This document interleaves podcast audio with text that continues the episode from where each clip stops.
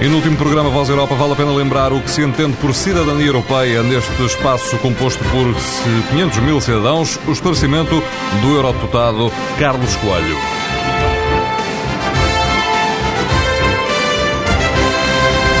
Estamos a falar da circunstância de pertencermos a um grande espaço comum. Temos valores comuns, temos direito de circulação e, portanto, além de sermos cidadãos de um país, somos cidadãos desse espaço todos os portugueses, além de serem cidadãos portugueses, são também cidadãos europeus. É essa pertença a uma casa comum que se designa por cidadania europeia.